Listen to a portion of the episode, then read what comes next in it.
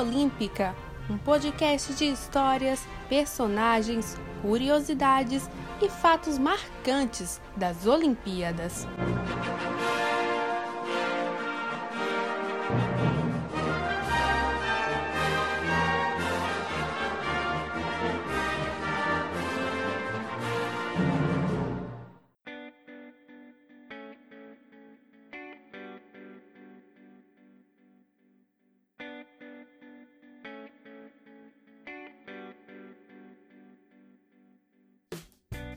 Memória Olímpica no ar. Muito bom dia, boa tarde, boa noite ou boa madrugada. Por que não, para você que nos ouve pela internet, chegamos com o oitavo episódio. Estamos avançando, hein? Oitavo episódio do nosso podcast do Memória Olímpica, um podcast de histórias, personagens, curiosidades, fatos marcantes dos Jogos Olímpicos. Cada semana uma história diferente. E hoje uma história de medalha e uma história é, bastante positiva, bastante conhecida, de grandes frutos é, do basquete brasileiro. É, vamos falar de uma história bem legal do basquete feminino do Brasil, uma história recente, inclusive historicamente né, relativamente recente. É, eu, Eduardo Costa, e ela, Roberta Souza, estamos aqui toda semana para contar uma história olímpica diferente para vocês e não será diferente dessa vez. Roberta, tudo bem? Tudo bem, Dudu? Olá pessoal, mais uma semana, mais uma ótima história. Essa particularmente de uma dupla que liderou essa equipe do basquete feminino de Atlanta, é, as gigantes, Magic Paula e Hortência. Vamos falar muito delas e de todas as outras. Hoje promete ser um episódio muito bom. Nos acompanhem nessa nova aventura. Muito bem, a Roberta aí então concluiu, né, o que já havia adiantado no começo. Vamos falar da medalha de prata do basquete feminino do Brasil em Atlanta 96, né? Uma geração liderada por Paula e por Hortência, é, na última grande competição de Paula e Hortência juntas pela seleção, uma história que no meio desse ciclo tem um título mundial até hoje inédito para o basquete feminino do Brasil. É muita história legal, tem muita coisa bacana para a gente relembrar de todo esse ciclo, daquela Olimpíada e vamos lá, a partir de agora.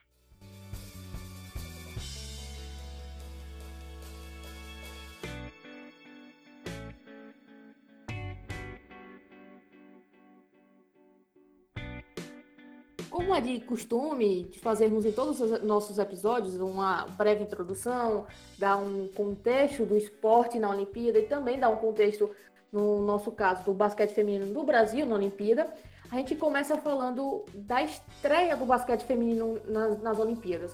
Isso aconteceu em 1976, isso mesmo, 20 anos antes dessa medalha de prata do Brasil, e aconteceu lá em Montreal.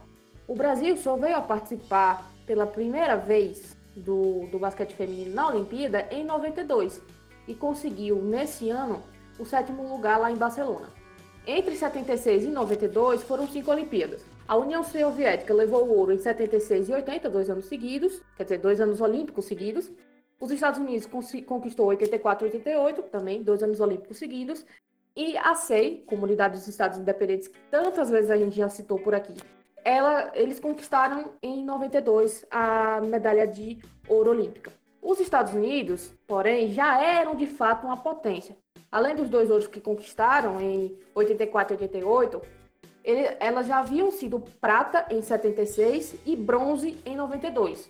Só não conseguiu medalhas em Moscou em 1980 porque, de fato, a delegação do país boicotou os Jogos Olímpicos. Mas a gente aqui não vai falar de Estados Unidos, não vamos falar de União Soviética, não vamos falar de SEI, nós vamos falar do desempenho brasileiro em Atlanta 1996 e nada melhor do que começar falando do ciclo olímpico.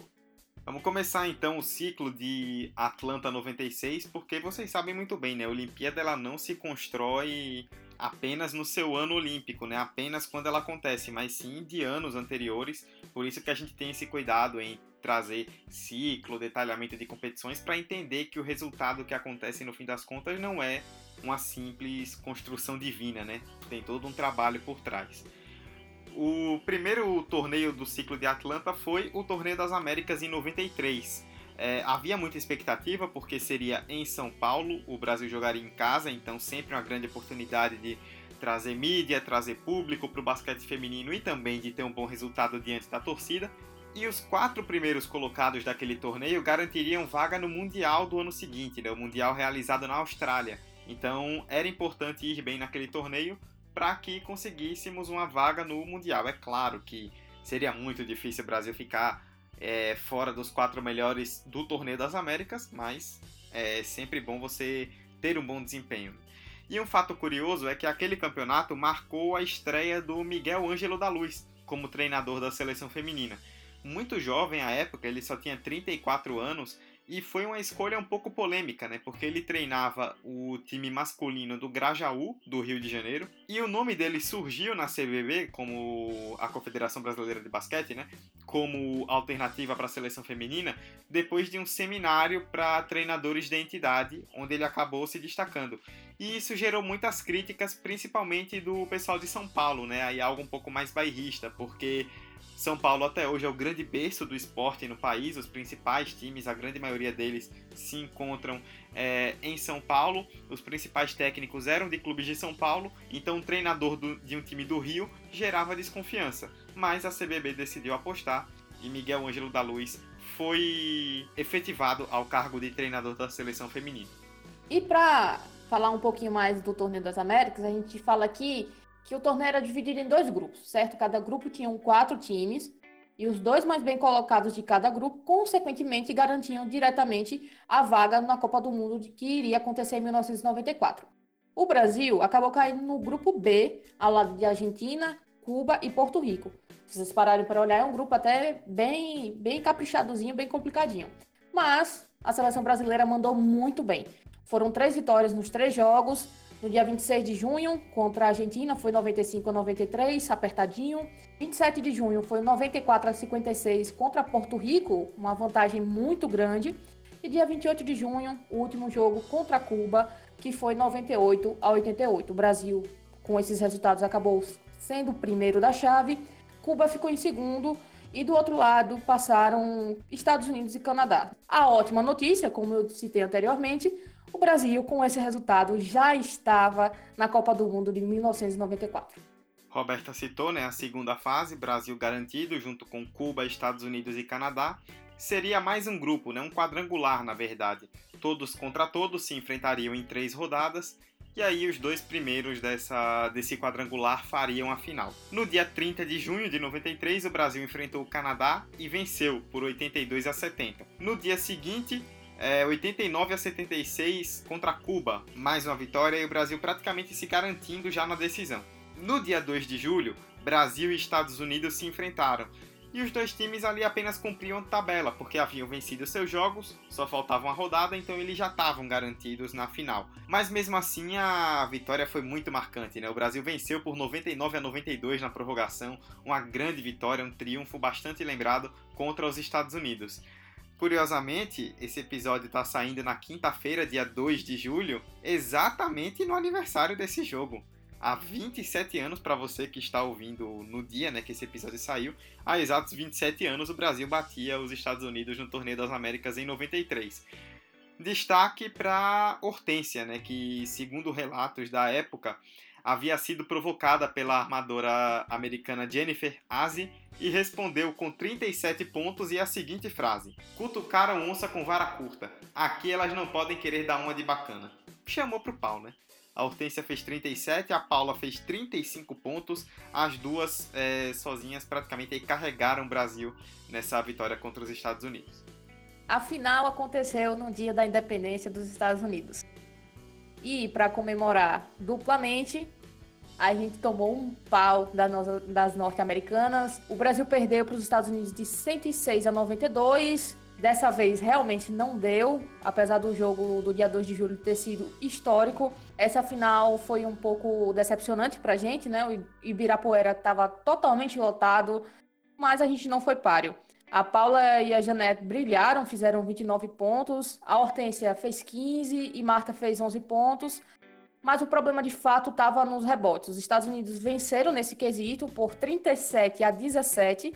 Tanto que o, o técnico Miguel Ângelo da Luz, que Dudu citou anteriormente, muito novo, assumindo a seleção, e a, a Hortência destacaram a necessidade de melhora da seleção nesse quesito. Paula, época com 31 anos, e Hortência com 34, meio que acabaram desabafando após as críticas pela idade e destacaram que, apesar do resultado não ter sido positivo, elas ainda tinham muita gasolina para queimar na seleção e elas provam, e a gente vai falar sobre isso agora. Inclusive, parabéns pela aula de cultura, viu? Porque não estava no roteiro que 4 de julho é o dia da independência dos Estados Unidos. Gostei de ver, Roberto. 4 de julho de 1776. Que é isso, hein? Memória Olímpica também é cultura. Bom, a Roberta falou, né? Essa geração ainda queria mostrar muita coisa, tinha muita coisa para mostrar, e isso vem logo em seguida, né? O Brasil, como nós citamos, conquista nesse torneio das Américas a vaga para o Mundial de 94. Mas a nossa seleção, né, o Brasil viajou até a Austrália como um azarão, né? Nas casas de apostas da época, por exemplo, das 16 participantes da Copa, a seleção aparecia como a 11 primeira é, cotada para vencer.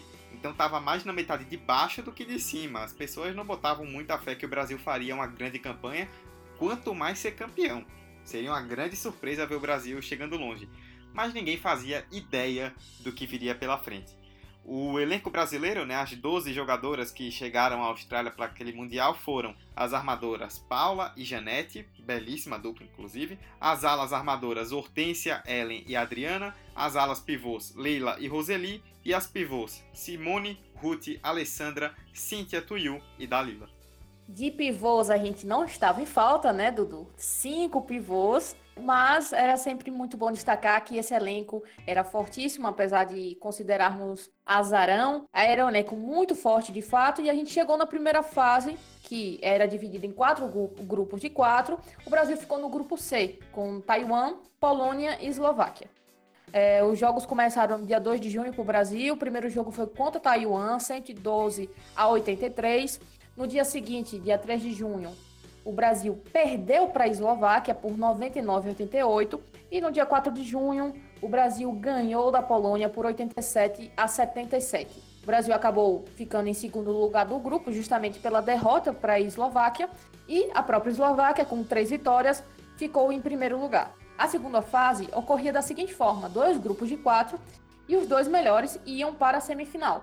O Brasil, no dia 7 de junho, enfrentou Cuba e venceu por um placar muito bom, de 111 a 91, com impressionantes 38 pontos de Janete, que foi, obviamente, a maior pontuação de uma única atleta no torneio. É, no dia seguinte, 8 de junho, o Brasil enfrentou a China, perdeu para 97 a 90.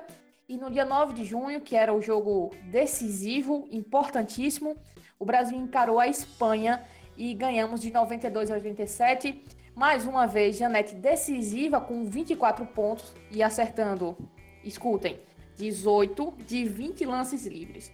E além do banco, é claro, que contribuiu com 26 pontos, garantindo a vaga da seleção brasileira na semifinal da Copa do Mundo. Esse é um ponto legal, né? Porque às vezes quem assiste basquete tem a impressão de que lance livre não conta muito porque é um ponto só. Mas quando você acerta 18 lances livres de 20, além de ser um aproveitamento muito alto, você já botou 18 pontos só em lance livre. Se, se você tem um aproveitamento alto no quesito, a tendência é que você consiga ter uma vantagem em relação ao adversário. 11 de junho de 1994, Brasil e Estados Unidos, de novo os Estados Unidos, agora sim com elenco completo, os dois times com força máxima, uma semifinal que poderia ser histórica para o Brasil em caso de vitória e acabou sendo né, um dos jogos mais épicos da história da seleção feminina de basquete. 110 a 107 para o Brasil, uma vitória histórica, espetacular, com atuação lendária do trio, do nosso grande trio da seleção. Hortência fez 32 pontos, Paula 29, Janete 22. As três, na hora que a água bateu na cintura, resolveram pegar a bola para si, chamaram a responsabilidade e carregaram o Brasil. Também tivemos a Roseli jogando muito, a Alessandra, a Cintia, a Leila, todo mundo é, se doando e se destacando, principalmente nos rebotes, né? A gente citou como os rebotes haviam sido um ponto fraco em 93. O time melhorou muito nesse quesito para 94 e se explica, até como Roberta citou, tantas pivôs que a gente levou para a Austrália e conseguimos por apenas 3 pontinhos de diferença, por um detalhe, mas foi o suficiente. Brasil garantido pela primeira vez na final do Mundial de Basquete. Vamos lá, fundo bola. Tá aí. Vai terminar. Acabou! Acabou! Brasil! Finalista do Mundial!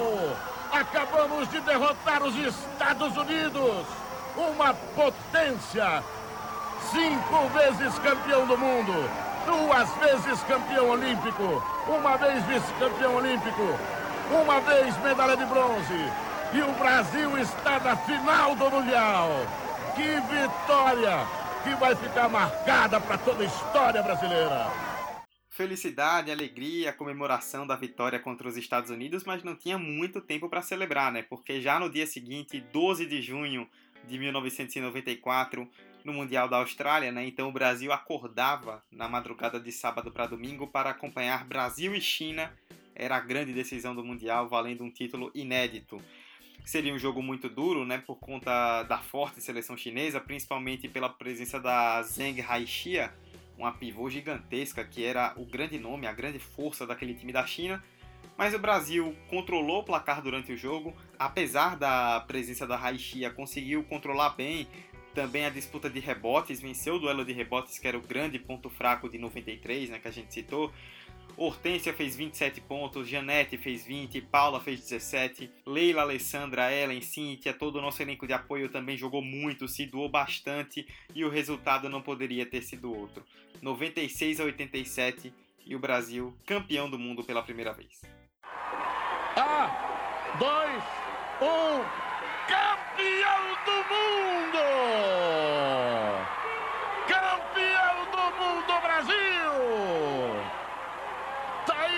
Vitória! Comemore, torcedor brasileiro! Somos campeões do mundo! Título inédito, histórico, a maior conquista do basquete feminino brasileiro, talvez até hoje, né? E uma conquista que nos classificava diretamente para a Olimpíada de Atlanta em 96. O Brasil não precisava passar por nenhum pré-olímpico. Mas a Paula e a Hortência diziam abertamente que não iriam participar da Olimpíada, né? A seleção era muito renovada, na época tinham a média de idade de apenas 22 anos, e as duas estavam no time desde 1976. Então, para elas era realmente um fim de ciclo, né? Elas haviam conquistado um grande título e tinham a convicção de que não durariam mais a partir dali. Segue inclusive uma fala da Hortência ao Globoesporte.com em 2014, 20 anos depois dessa conquista. Sabíamos que era difícil ganhar, mas não era mais impossível naquele momento. A gente nunca temeu ninguém. Foi um momento mágico e importante, porque marcou a minha despedida. Eu estava com 35 anos e queria me despedir com uma boa campanha. Apesar de Hortência estar se despedindo da seleção, como o Du acabou de citar, cabe destacar aqui que ela foi a cestinha do Brasil com 221 pontos e esteve na seleção do campeonato ao lado da Janete, que também foi um grande destaque na campanha brasileira no título mundial. E essa última, inclusive, a Janete, ela foi considerada, já a partir dali, uma sucessora das duas craques que posteriormente iriam, de fato, sair da seleção. À época, as jogadoras da, da seleção brasileira receberam as felicitações do então presidente Tarma Franco, foram recebidas com festa na cidade de São Paulo e até desfilaram em carro aberto pela cidade, mostrando a medalha de ouro tão orgulhosa e, e tão, tão importante para o basquete feminino. O jovem técnico Miguel Ângelo da Luz, que a gente já falou dele aqui algumas vezes, ele dedicou esse título ao Ayrton Senna, que havia falecido pouco antes é, do Mundial, cerca de um mês antes, e era uma grande figura. Após essa a vitória do, do Mundial em 94, o Brasil teria mais uma competição antes de Atlanta 96. E essa competição seria nada mais nada menos que os Jogos Pan-Americanos em Mar del Plata em 95. A seleção brasileira, que havia sido ouro nos Jogos Pan-Americanos em 91, é, vencendo Cuba e encantando o Fidel Castro, que inclusive exaltou a performance de Paulo e Hortência no pódio, o Brasil defenderia esse título em 95. Porém, o torneio foi cancelado por falta de interessados. Isso mesmo, o torneio de basquete feminino dos Jogos Pan-Americanos foi cancelado por falta de interessados. Em compensação, no Sul-Americano, que aconteceu no mesmo ano, que foi realizado em Jacareí, São Paulo, o Brasil conquistou o continente pela 15ª vez. E assim, estávamos prontas para encarar Atlanta 96. Chegamos então ao principal momento né, da, do episódio, né, da geração, um dos principais momentos junto com o Mundial de 94, que é a Olimpíada de Atlanta. Né? Toda a construção do ciclo foi feita para o resultado em Atlanta. E o Brasil chegava com moral, né? Porque, assim, você conquista um título mundial, automaticamente você já é visto de outra forma, né? O Brasil passava a ser temido pelas seleções rivais. Se no Mundial de 94 pouca gente acreditava em algo bom vindo da nossa seleção, agora já com o Mundial nas costas, o olhar era bem diferente. Vamos ao time então, as 12 que foram convocadas para a Olimpíada, e aí tem dois nomes que vocês vão ouvir e vão estranhar um pouco. As armadoras Paula, Janete e Branca, as alas armadoras Hortência, Adriana e Silvinha, as alas pivôs Leila e Roseli e as pivôs Alessandra, Marta, Cíntia Tuiu e Cláudia. Mas Alberta, Paulo e Hortência disseram depois do Mundial de 94 que não iam participar da Olimpíada. Aí eu leio a convocação da Olimpíada de Atlanta e as duas estão lá. Que história é essa?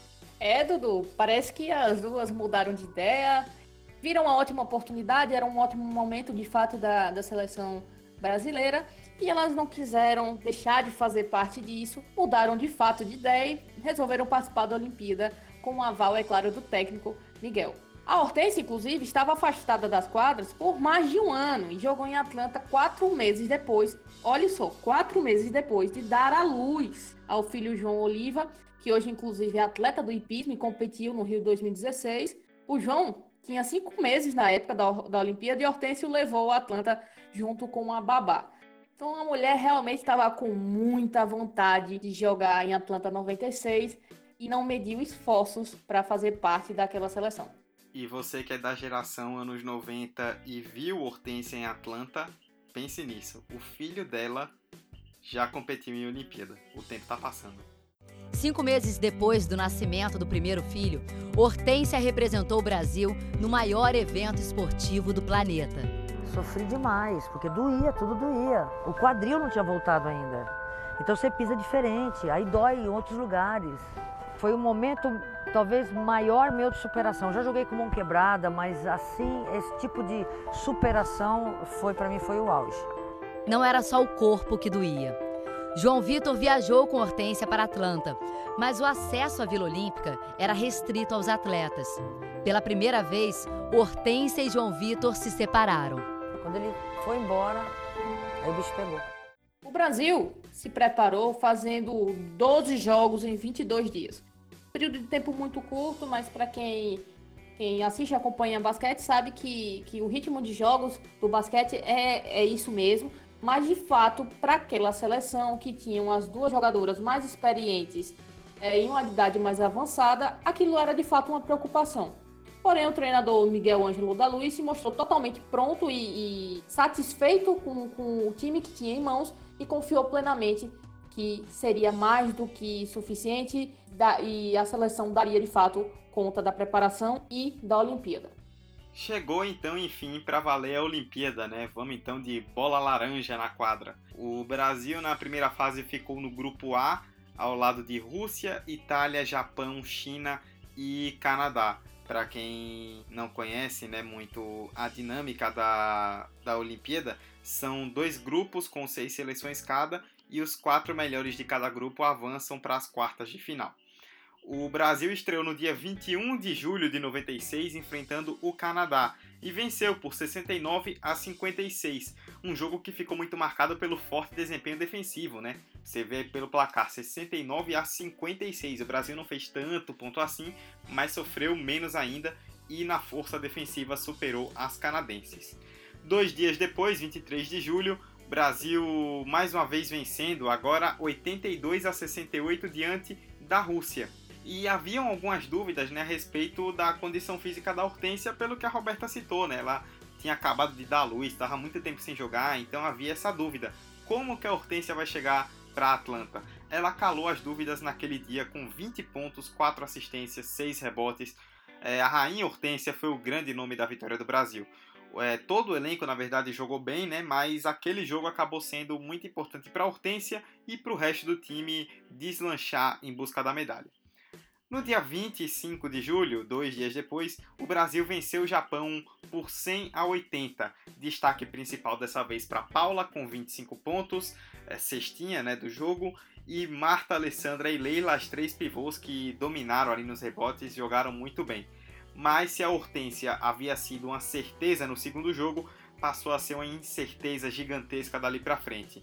Em um lance muito besta, né, bizarro, um rebote defensivo do Brasil, ela pulou para pegar o rebote e acabou pisando involuntariamente no pé da Alessandra, da própria companheira, e sofreu um entorse no tornozelo direito. Ela ficou fora do jogo contra a China, né? Ficaria fora ali, já se sabia que ela não jogaria contra a China e naquele momento até havia alguma dúvida na comissão técnica sobre a presença dela até para o resto da Olimpíada. A gente traz até agora o áudio da transmissão da época, né, da partida com a lesão da Hortência e dá para ouvir no áudio ela gritando de dor. Foi realmente um lance um pouco chocante, mas ela ainda conseguiu se recuperar para voltar alguns dias depois. Olha ali, de novo a contusão da Hortência quando ela desceu. Ela pisou na Alessandra. Foi ali a contusão. O bico do pé esquerdo ficou no apoio na descida junto com a Alessandra. É uma contusão que preocupa, né? Ela já está centenas, você está vendo aí no detalhe o atendimento, o tornozelo da Hortência. E a expressão de muita dor, hein, Orlando? Ela deve ter sofrido uma luxação no tornozelo, porque quando ela bateu, ela forçou o, os tendões, quer dizer, os ligamentos. Só esperamos que ela repouse. Foi o médico doutor Rossi, que também jogou basquetebol, é que está atendendo a Hortência.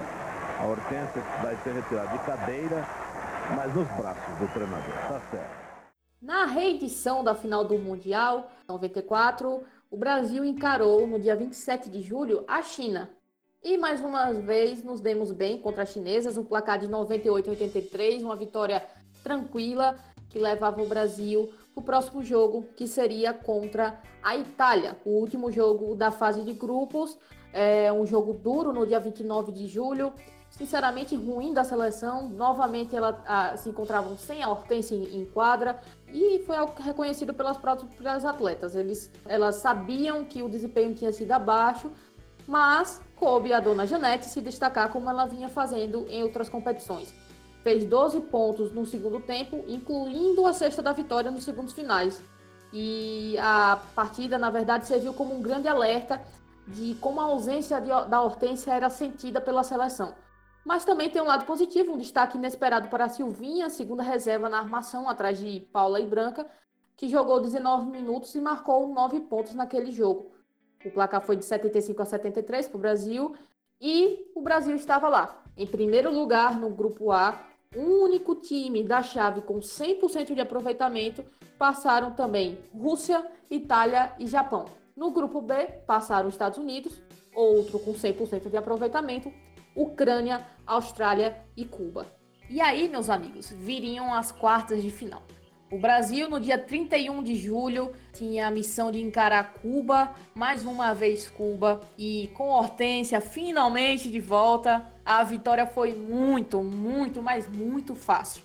Cuba havia passado dificuldades na primeira fase, na verdade, com apenas duas vitórias em cinco jogos. Era um grande sinal de alerta e a diferença ficou muito clara em quadra quando encarou o Brasil. Desde o começo foi um jogo bem tranquilo para a seleção.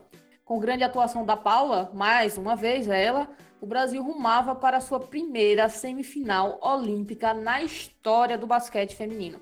Estávamos voando, tudo, estávamos voando. Cabe aqui destacar que o placar do Brasil contra Cuba foi 101 a 69. É, quando eu disse que foi muito fácil, foi realmente muito fácil. Estávamos voando, como Roberta bem disse, e chegamos para a semifinal olímpica no dia 2 de agosto de 96 contra a Ucrânia. O clima ele era misto, né? De um lado havia confiança, mas do outro lado havia um pouco de calma, né? As jogadoras sabiam que tinham potencial para chegarem à final, mas ao mesmo tempo mantinham pés no chão, que é aquela, né? Humildade acima de tudo. A Ucrânia tinha como destaque a Ludmila Nazarenko, que era uma jogadora que jogava no basquete paulista, então já era conhecida ali do, do público brasileiro, e tinha outras duas jogadoras remanescentes do time da SEI, campeão olímpico em 92. Né? A gente falou da comunidade dos estados independentes, que veio com o fim da União Soviética, um monte de país ali aglutinado, todo mundo começou a jogar separado em 96. O jogo também era muito importante especificamente para Janete, a imprensa destacava a época. Ela jogava no Santo André, mas a Lacta, aquela mesma Lacta dos chocolates, desistiu de patrocinar o time e o time acabou. Então ela estava desempregada enquanto jogava em Atlanta. Também surgiu é, uma oportunidade para ela, né? Começaram a surgir notícias de que times da WNBA estariam interessados, né? A WNBA, que é a versão feminina da NBA, que iria estrear em 97. Então, para ela era uma grande chance de começar numa liga com a chancela da NBA nos Estados Unidos. Ela, inclusive, jogou muita bola pela seleção até ali, né? Ela realmente mostrou as suas credenciais.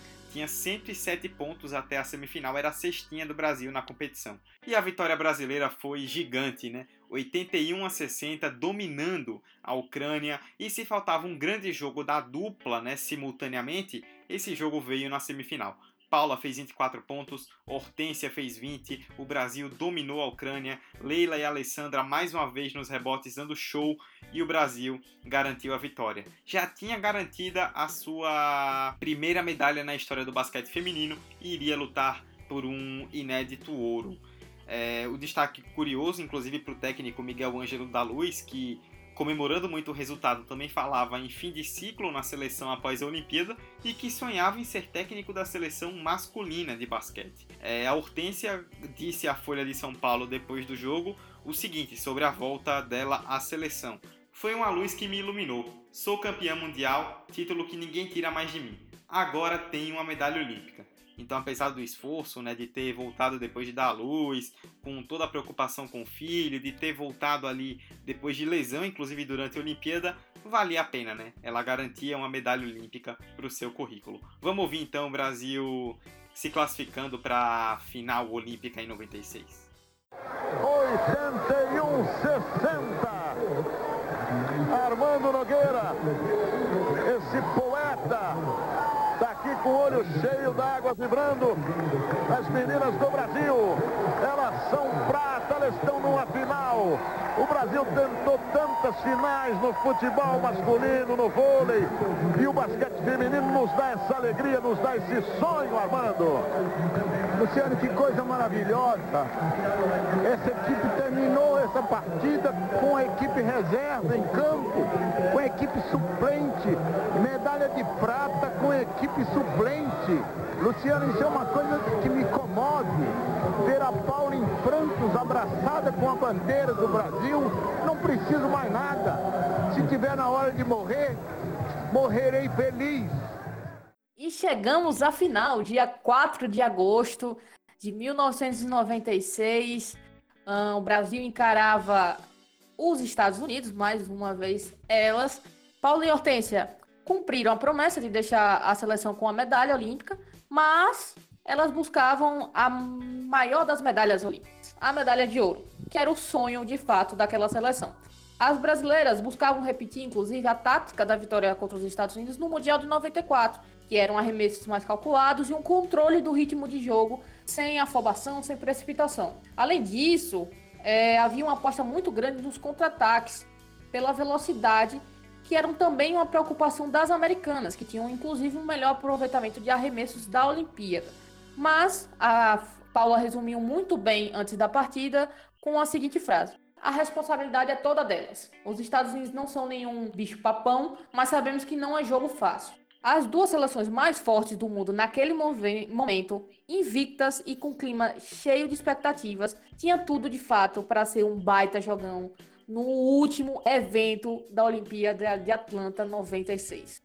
É, foi um grande jogo tecnicamente, mas não foi um jogo tão apertado, né? Os Estados Unidos tinham um time superior é, e o Brasil acabou cometendo alguns erros, né? Um pouco complicados que acabaram realmente invertendo o jogo para o lado das americanas, né? Desde cedo elas se sobressaíram no placar e venceram por 111 a 87, dá para perceber aí, né?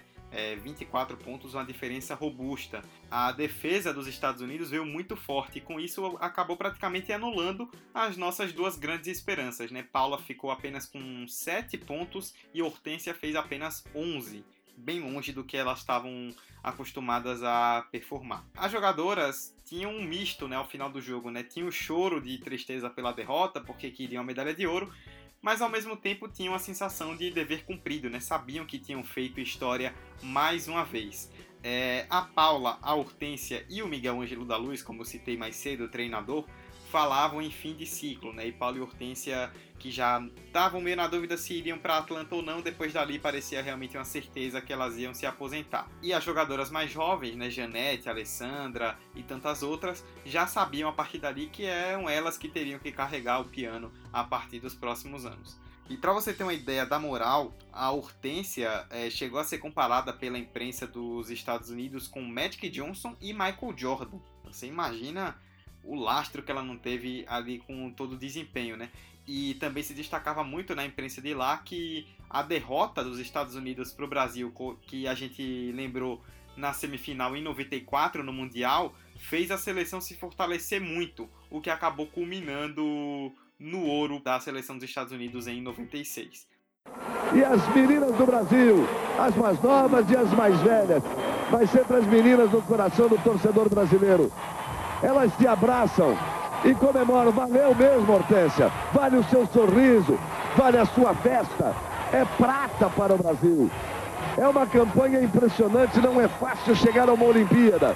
Tanto que o basquete feminino do Brasil demorou muito para chegar à Olimpíada. Chegou pela primeira vez em 92. Ficava pelo caminho nos pré-olímpicos. Em 92 chegou pela primeira vez e foi sétimo. Na sua segunda participação, já chega a uma final olímpica contra os Estados Unidos, contra os donos da casa, marcando 87 pontos em cima do time americano. 111 a 87. As brasileiras têm um sorriso aberto. Apesar de não termos conseguido o querido ouro, a medalha de prata também veio com algumas coisas boas a Janete foi a cestinha com 142 pontos no total, uma média de 17,8 pontos por jogo. Em seguida vieram Marta com 136 e Paula com 130. Ela mesma, Paula, aparecendo aí no top 3 de cestinhas do, da seleção brasileira.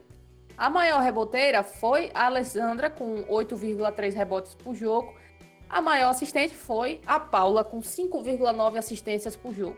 Cabe aqui destacar que Alessandra, Cintia Tuyu, Janete, Paula, Branca, Leila e Marta jogaram todas as partidas da competição. E um outro momento muito positivo dessa prata olímpica da seleção brasileira é justamente o que aconteceu com a Janete. Como o Dudu citou anteriormente, ela estava num momento muito difícil, desempregada, porque o time do Santo André tinha acabado por falta de patrocínio. Justamente após a prata, ficou muito marcado o choro dela falando sobre essa situação. A gente deixou tudo de lado, defendemos o Brasil, e era isso que eu estava lembrando naquele momento. Tudo isso que a gente passou, essa medalha aqui, vocês nem imaginam quanto é importante para mim.